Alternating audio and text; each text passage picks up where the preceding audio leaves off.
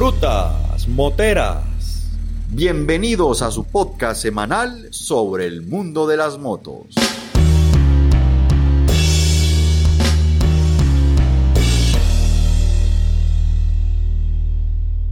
Sean ustedes bienvenidos, amigos escuchas de Rutas Moteras. Este es nuestro segundo capítulo y tenemos algo especial para hoy. Vamos a tratar un tema que estamos seguros que les va a interesar. El capítulo de hoy lo hemos titulado La salud y las motos. Vamos a hablar un poco de los riesgos que tenemos al conducir nuestras máquinas, de la responsabilidad que, de, que esto conlleva y no solo de esas cositas malas, sino también de los beneficios que puede traernos a nosotros montar en moto. Sí, Andrés, eh, realmente es preocupante el índice de accidentalidad perdón, eh, que existe en Colombia y yo creo que en el mundo entero sobre los conductores de motocicletas. Obviamente que esto eh, se debe a innumerables factores, no siempre está el factor personal del motociclista, hay también una serie de factores que, que inciden en eso. Pero como son factores que de pronto no podemos manejar, sería muy bueno resaltar los que sí podremos manejar, a manera de, digámoslo así, de, educación o de cultura o de que lo tengamos en cuenta. Es, es, cierto que todos sabemos las precauciones que debemos tomar como motociclista, pero no está de más que en estos programas eh, hablemos un poco de ellas. Así es, Jorge. La ventaja que que yo vería en este momento es que la mayoría de ese tipo de accidentes, de percances o de incidentes que afectan nuestra salud física en, las motos se pueden evitar. Y se pueden evitar básicamente teniendo estos ítems, Jorge, que vamos a enumerar a continuación.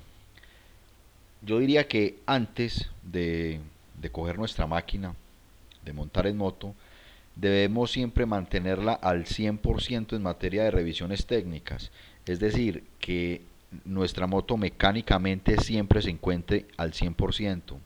También tener todos los papeles al día es importante. ¿Para qué? Para tener la tranquilidad y la confianza de que al momento de manejar no nos vaya a parar un policía, un, un agente de tránsito y podemos pues tener esa, esa tranquilidad. Otro ítem es salir siempre temprano, con tiempo, es decir, eh, que cuando conduzcamos nuestras motos no lo hagamos con ese afán y con ese desespero de llegar al destino, porque eso también altera nuestra concentración. Eh, y una muy importante que aprendí yo es que cuando tengamos emociones altas como el estrés, la angustia, rabia o tristeza, es mejor evitar, evitar coger nuestras motos en ese momento es preferible calmarnos y luego retomar. Y muy importante también eh, tener en cuenta que el casco no es un lujo, el casco realmente es para brindarnos una protección personal y es muy importante. E, todas esas normas que salen que a veces nos disgustan tanto porque eh, nos gusta eh, lucir nuestros cascos abiertos, estilo retro y eso, pues tienen algún sentido. Entonces tenemos que ser mesurados en eso. El equipo de protección personal también es importante, pues si no usamos eh, pantalones con protección, debemos usar nuestras tobilleras, nuestras rodilleras, protección en la cadera, en fin. Eh, eh, yo diría que para viajes largos sobre todo, extremar las precauciones no está de más, porque al final es nuestra seguridad. Hasta aquí, Jorge y oyentes, hemos hablado de las razones para cuidarnos de la moto. Ahora, ¿qué tal si hablamos de las razones por las que la moto podría cuidar de nosotros? Pero Andrés, explícame por favor cómo es eso de que la moto puede cuidar de nosotros. Claro, Jorge, la moto además de beneficios físicos, de mantenernos físicamente al día, también trae beneficios eh, mentales, psicológicos para nuestro ser. Y para eso tenemos un invitado muy especial, pero dejemos que él mismo sea quien se presente. Gracias por la invitación. Mi nombre es David Andrés Montoya, psicólogo de la Universidad Pontificia Bolivariana, magíster en neuropsicología y doctor en psicología con orientación en neurociencia cognitiva aplicada. Actualmente me desempeño como docente investigador en diferentes universidades en la ciudad de Medellín, en el que tengo como propósito analizar la interacción entre el cerebro y la conducta. La línea de investigación en la que me encuentro trabajando es en psicología y neurociencia, específicamente trabajando los cambios cognitivos producto de alteraciones en el sistema nervioso central. Bueno, doctor, vamos a introducir nuestra primera pregunta. ¿El uso, digamos, regular o cotidiano de la moto puede contribuir a nuestra salud y a nuestro bienestar físico? Pues, eh, ¿Qué dice la ciencia al respecto? ¿Eso es cierto o, tal vez no? El uso regular de la moto puede contribuir a ejercitar algunos procesos cognitivos. Cuando estamos en este medio de transporte, exige para el ser humano ciertas capacidades de su mente. Dentro de ellos se encuentra inicialmente la capacidad de alerta, poder estar atento a los estímulos del entorno. Esto hace que requiera que sus sentidos, tanto como la vista, la audición, el olfato, se encuentren en adecuadas condiciones para poder manejar este vehículo y el uso frecuente de este hace que se activen y que estén siempre frente a situaciones novedosas. Luego de que tenemos esta demanda sensorial tan alta, vamos a generar una activación sensoperceptiva esa sensación sensoperceptiva que se encarga de la configuración de los estímulos tanto internos como externos va a ser un análisis inicialmente de lo que ocurre al interior de nuestro cuerpo. Esto hace que se requiera que tengamos en este momento buenas condiciones de salud para poder conducir este tipo de medio de transporte, pero adicionalmente que tengamos una muy buena capacidad de esterocepción reconocer los estímulos que están por fuera de nosotros para nosotros movernos alrededor de esto. Requiere también un movimiento motor fino y grueso para poder conducir el vehículo activando principalmente el componente de la atención. Cuando estamos hablando de la atención estamos diciendo que requerimos de atención focalizada, sostenida, alternante, dividida y selectiva, tanto visual como auditiva. Esto hace que constantemente estemos sincronizando esta demanda atencional en, cuando estamos conduciendo este vehículo tanto por los estímulos visuales como por los estímulos auditivos, de tal manera que genera una alta demanda de este recurso. Adicionalmente, en el componente de la emoción, hace que eh, tengamos una activación emocional cada vez que estamos conduciendo este vehículo debido a que hay un propósito en él, ya sea que lo hagamos por recreo, por transporte, no es lo mismo movilizarnos en la, moto con fines laborales que hacerlo con fines recreativos o con otros fines, por ejemplo el deportivo. Constantemente cuando estamos montando en este vehículo requerimos de una alta capacidad de memoria, una memoria procedural que hace que estemos recordando cada uno de estos movimientos y una memoria de trabajo que está exigiendo toda la ruta, por dónde vamos a transitar, qué es lo que estoy haciendo en este momento y qué debo de hacer. Adicionalmente requiere una muy buena capacidad de velocidad de procesamiento, planificación, resolución de problemas, control de impulsos, flexibilidad cognitiva que son elementos que se aparecen cada vez que estamos conduciendo, porque no solamente es el conductor con el vehículo, sino también un contexto, un espacio por el cual tiene que transitar. Y esto hace que estemos activando estas condiciones. Cuando cambiamos constantemente de rutas para movernos de un punto X a un punto Y, esto está generando una nueva programación, planes, rutas para eh, que activan y desarrollan nuestras habilidades cognitivas.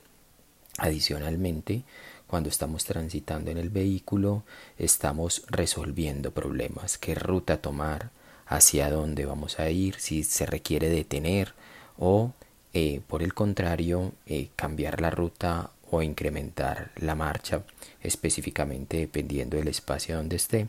Muy importante tener una adecuada comprensión no solamente del lenguaje corporal que, se tiene y que está visualizando los elementos del estímulo, sino la comprensión de los símbolos que hay en, el transporte para poder tener una adecuada movilización y no llegar a infringir estas normas.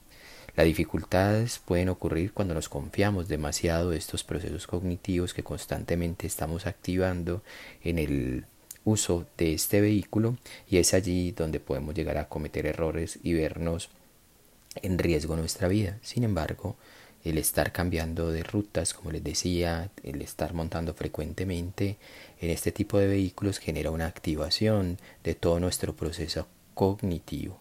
Requiere pues finalmente de una gran capacidad de metacognición, es decir, que seamos conscientes sobre nuestro propio pensamiento, nuestro propio movimiento, nuestra capacidad específicamente de metamemoria, de qué es lo que estamos haciendo mientras estamos conduciendo, finalmente para que se vea reflejado en nuestra conducta, que es conducir el vehículo de una manera adecuada y correspondiente que nos permita movilizarnos y llegarnos y llegar al lugar esperado en buenas condiciones.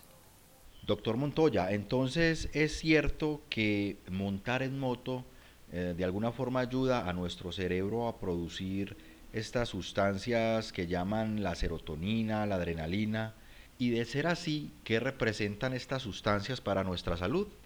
Cuando estamos conduciendo un vehículo automotor, como lo puede ser una motocicleta estamos segregando sustancias. Esas sustancias que denominamos neurotransmisores se activan para generar el control de las emociones, el comportamiento y el estado del ánimo. En el caso de la serotonina, por ejemplo, ayuda a controlar la actividad motora, la percepción, las funciones eh, cognitivas.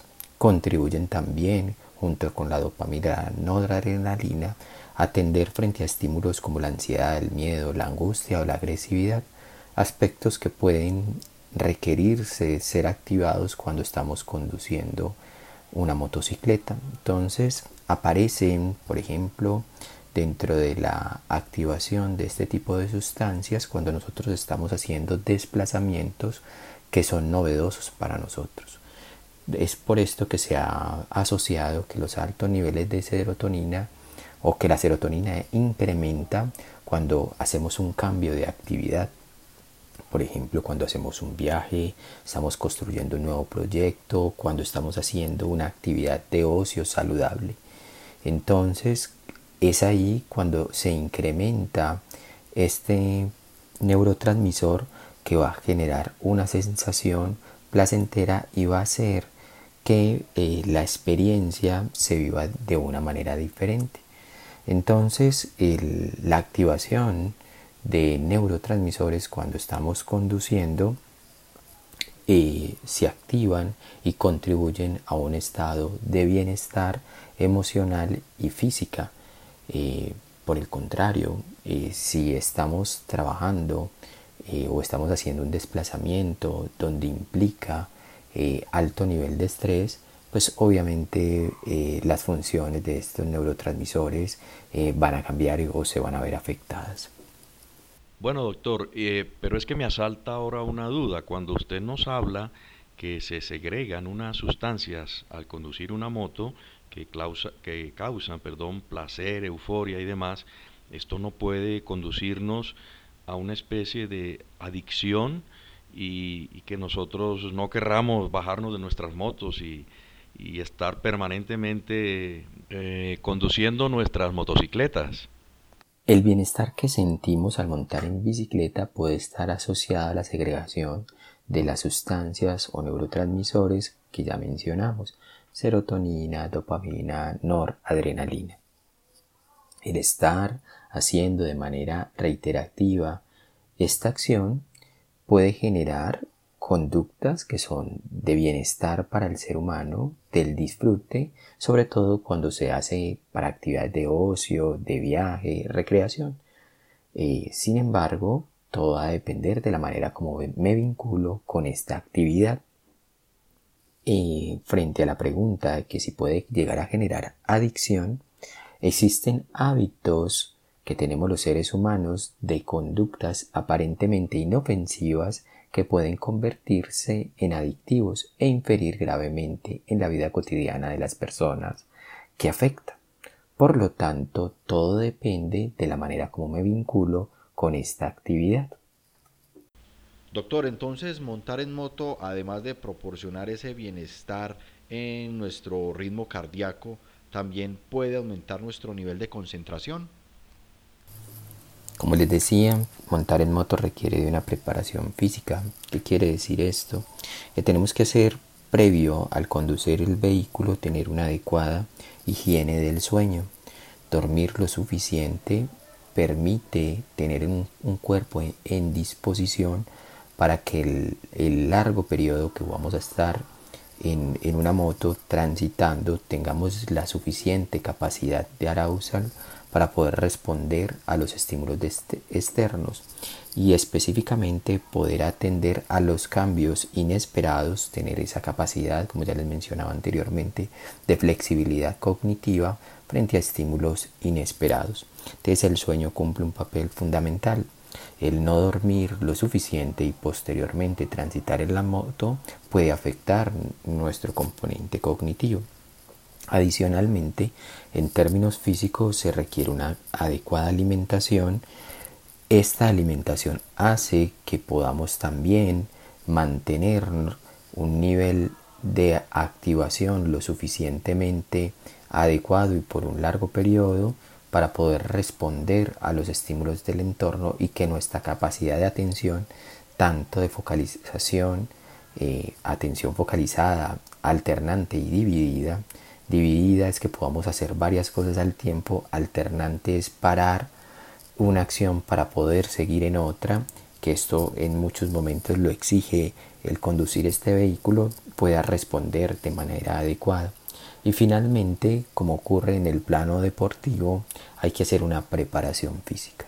La preparación física hace que eh, si yo regularmente hago una actividad física de 30 a 40 minutos que mantiene mi sistema circulatorio en adecuado funcionamiento, pero adicionalmente permite tener una adecuada consistencia muscular que me va a permitir que en el momento de manejar la moto pueda disponer mi cuerpo para que eh, pueda transitar con este vehículo entendiendo pues que en la moto específicamente el cuerpo del conductor se une al, a este vehículo, hace parte pues como un ensamble que es lo que le va a permitir transitar adecuadamente. Entonces, un adecuado eh, higiene del sueño, una adecuada alimentación y una adecuada actividad eh, física va a permitir que conduzcamos en mejores condiciones.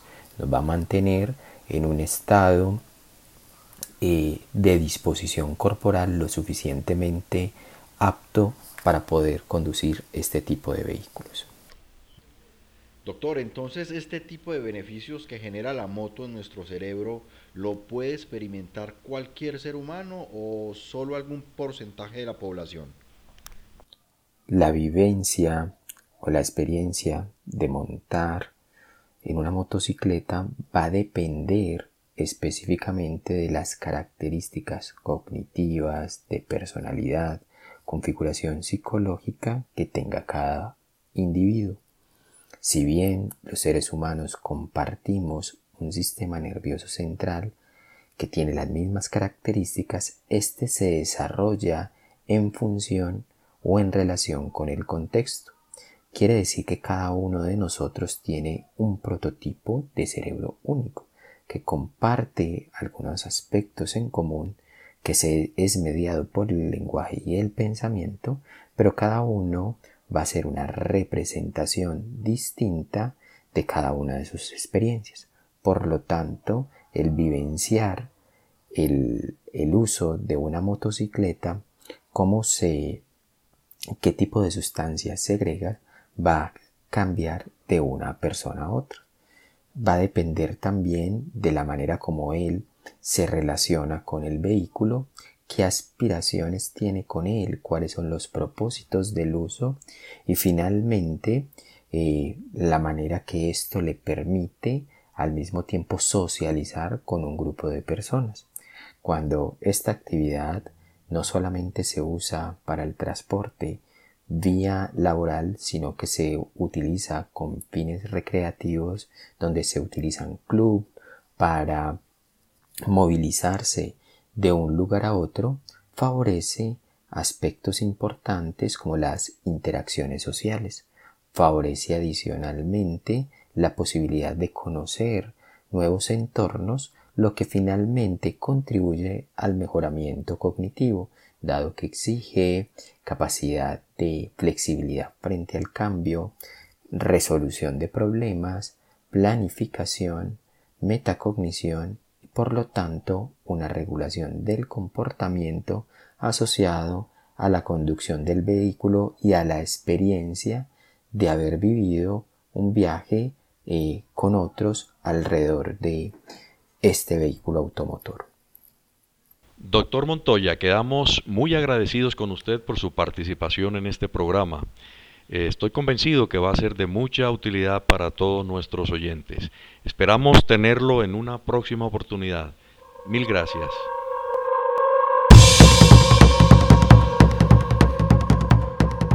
Sobre una moto, no importa a qué te dediques, qué religión tengas o de qué lugar eres, ya eres mi compañero y al final del camino seguro serás mi amigo.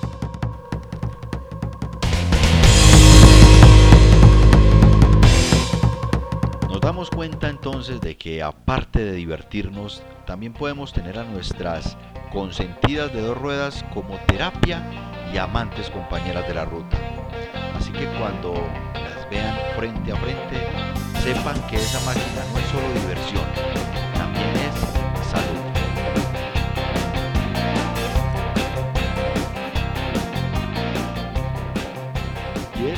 llegamos al final del segundo capítulo de estas rutas moteras. Esperamos sus comentarios y retroalimentación para añadir contenido a nuestros próximos capítulos. Les recordamos nuestro correo electrónico rutasmoteraspodcast.com También les recordamos que nuestro podcast los pueden escuchar por las diferentes plataformas Spotify, Google Podcast, Anchor y demás aplicaciones.